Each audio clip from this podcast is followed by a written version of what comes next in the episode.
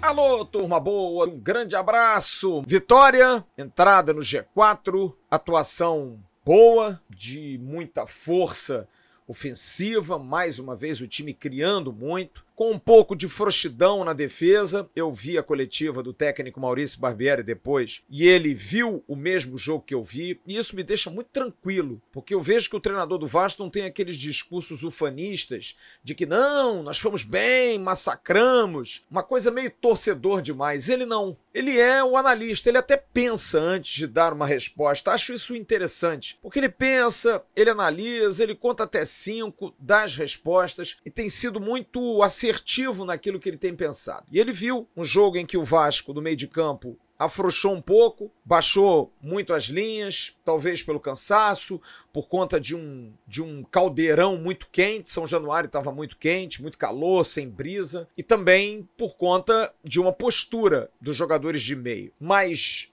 essa foi a grande falha do time, porque agora precisa ser corrigida, porque a gente vai enfrentar o nosso grande desafio nesse início de temporada. O Flamengo é dos melhores times do futebol brasileiro. É um time bem estruturado que joga hoje a final da Recopa Sul-Americana, se eu não me engano, acho que é isso.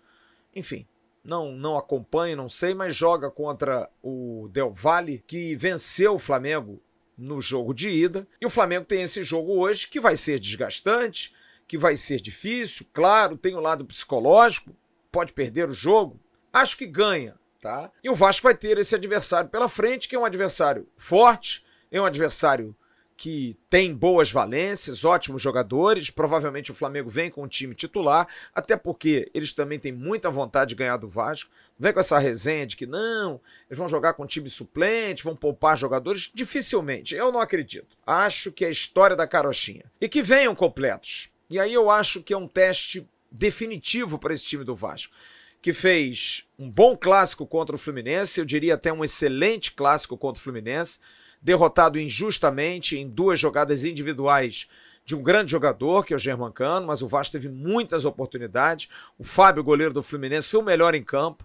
Uma vitória também forte em cima do Botafogo por imposição, com dois jogadores a mais, tinha que ganhar e ganhou, e agora pega um adversário de grande nível. E que o Vasco precisa, como disse o Barbieri ontem, também em uma declaração que eu concordo plenamente, estar sempre apto a moldar o seu jogo também como adversário, porém sem perder as suas essências. Ou seja, time ofensivo, um time propositivo, um time que ataca, um time que marca muito forte, um time com intensidade para recuperar. A questão do pós-perda de bola do Vasco tem sido impressionante.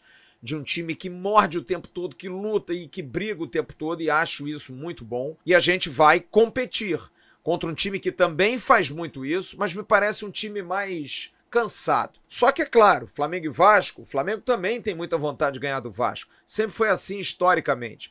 Então, não acredito que eles vão tirar o pé, que não vão jogar com tanta intensidade, até porque eu tenho certeza que ontem, lá na concentração deles, eles pararam para ver o jogo do Vasco.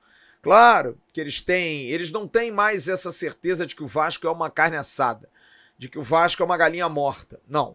Eles sabem que a gente hoje é um cão raivoso, jovem ainda, talvez dando alguns botes errados, mas que está ganhando corpo, musculatura.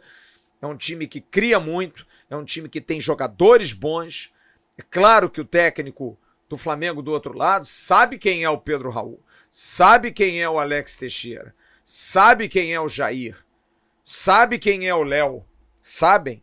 Conhece os garotos, sabe quem é o Peck, sabe quem é o Eric Marcos, viu provavelmente o jogo do Vasco contra o Fluminense, viu o jogo do Vasco contra o Botafogo, então o Flamengo não vai entrar achando que, ah, tranquilo, que entre, porque pode ter uma séria surpresa. O Vasco tem muitos jogadores ainda para encaixar. Tem a volta do Andrei, que pode ser uma opção e seria maravilhoso. Tem que inscrever até amanhã. Tem Marlon e Figueiredo recuperando-se de lesões e que tem que fazer algum trabalho no campo e devem fazer e devem ir para o jogo. Serão dois ótimos reforços. Além do Robson, zagueiro. Você tem o Manuel Capasso, que depende de inscrição, mas que vem em atividade, vinha jogando. Talvez não para esse jogo, mas para quarta-feira, e se o Vasco for a semifinal, esteja em condição. Quer dizer, ainda tem o Paulo Henrique, lateral que veio do Atlético Mineiro, montando uma estrutura de elenco capaz de dar ao Vasco força, de dar ao Vasco capacidade de, dentro do jogo, com a visão do seu técnico, mudar as partidas. O Vasco ganhou uma cara, o Vasco ganha um corpo. O Vasco é um time que hoje tem uma força que os adversários temem. Eu falei isso ontem no pós-jogo, que durante muito tempo a gente assustava, porque a gente pegava adversários mesmo fracos e a gente ficava acuado de times que faziam a bola rodar, que tinham mais chances que a gente, que eram mais perigosos e equipes de Série B. O Vasco passou por um momento muito duro e hoje não. A gente, quando pegava antigamente um Flamengo, um Fluminense, um Corinthians, a gente tinha aquela certeza de que ia apanhar. A gente não tinha força física, parecia um time desnutrido, parecia um time sem capacidade de vencer um adversário um pouco mais bem preparado, por pior que ele fosse. E o Vasco foi assim durante esses últimos anos. E hoje eu posso afirmar: é um time grande, é um time que impõe respeito, é um time que corre, que tem seus defeitos, tem ainda um posicionamento errado ali na questão de marcação, mas que o técnico Maurício Barbieri, quando fala, volta a dizer, me deixa tranquilo, porque ele tem visto esse tipo de jogo. Mas domingo é um jogo diferente, porque o jogo contra o Flamengo é um jogo para se vencer, porque você ganha confiança. Apesar que é bom a gente lembrar que em 2021 nós ganhamos do Flamengo no Campeonato Carioca. Lembra? De 3 a 1 Germancano fez um gol, Morato fez outro, Léo Matos fez outro. Nós vencemos o Flamengo por 3 a 1 e foi aquela euforia. Poxa, esse time vai subir com o pé nas costas. E não subiu. Eu não me iludo muito com o Campeonato Carioca, mas me iludo com esse tipo de jogo, porque dá a certeza de que o time está evoluindo, porque a atmosfera é diferente, o Maracanã deve estar tá cheio, é um clássico de rivalidade. O Puma já jogou Nacional e Penharol no Uruguai. O Piton já jogou muito Corinthians e Palmeiras. O Léo jogou Fla-Flu, já jogou Bavi, já jogou São Paulo e Palmeiras. O Jair jogou Cruzeiro e Atlético, Esporte Náutico, Esporte e Santa Cruz. Todos eles já tiveram essa oportunidade. Então são jogadores experimentados, são jogadores que estão acostumados, e é isso que eu estou dizendo. O Vasco antes não tinha esse tamanho, não tinha essa força, não tinha essa pujança, ou então pelo menos essa imposição de respeito ao adversário. Eu uma vez cheguei a comentar aqui que eu ficava imaginando as preleções do ano passado dos treinadores que enfrentavam o Vasco. Olha, cuidado com o Raniel, toma cuidado porque o Léo Matos avança muito, que o Edmar é um lateral agudo. Não falavam isso. Nós ganhamos ano passado pela imposição de um grupo que foi correto, que venceu na força, que venceu na imposição da camisa e principalmente pela força da sua imensa torcida. Mas que mesmo assim não conseguiu ajudar no jogo contra o Sampaio Correia, que nos levou ao desespero da última rodada contra o Ituano. Então, todas essas circunstâncias Hoje eu vejo diferente. Eu imagino o Vitor Pereira, técnico do Flamengo, fazendo uma preleção preocupado. Como é que o Pedro Raul se movimenta, o Alex Teixeira é um jogador que está flutuando ali da meia para ponta, o Gabriel Peck está indo para dentro, o lateral não pode dar muito mole, toda hora está atacando. O Jair é um jogador que pisa muito na área, preocupa os volantes e os zagueiros adversários. Então você tem boas valências no time do Vasco que podem crescer, que talvez não para esse jogo, mas para uma semifinal, se o Vasco for, ou para uma final, podem crescer. Porque aí o Vasco vai ter o Andrei, o Vasco vai ter o Marlon, o Vasco vai ter um Capasso, o Vasco vai ter um Luca Orejano. O Vasco está montando um time, caros torcedores cruzmaltinos. Amigos vascaínos, o Vasco está montando um time de futebol.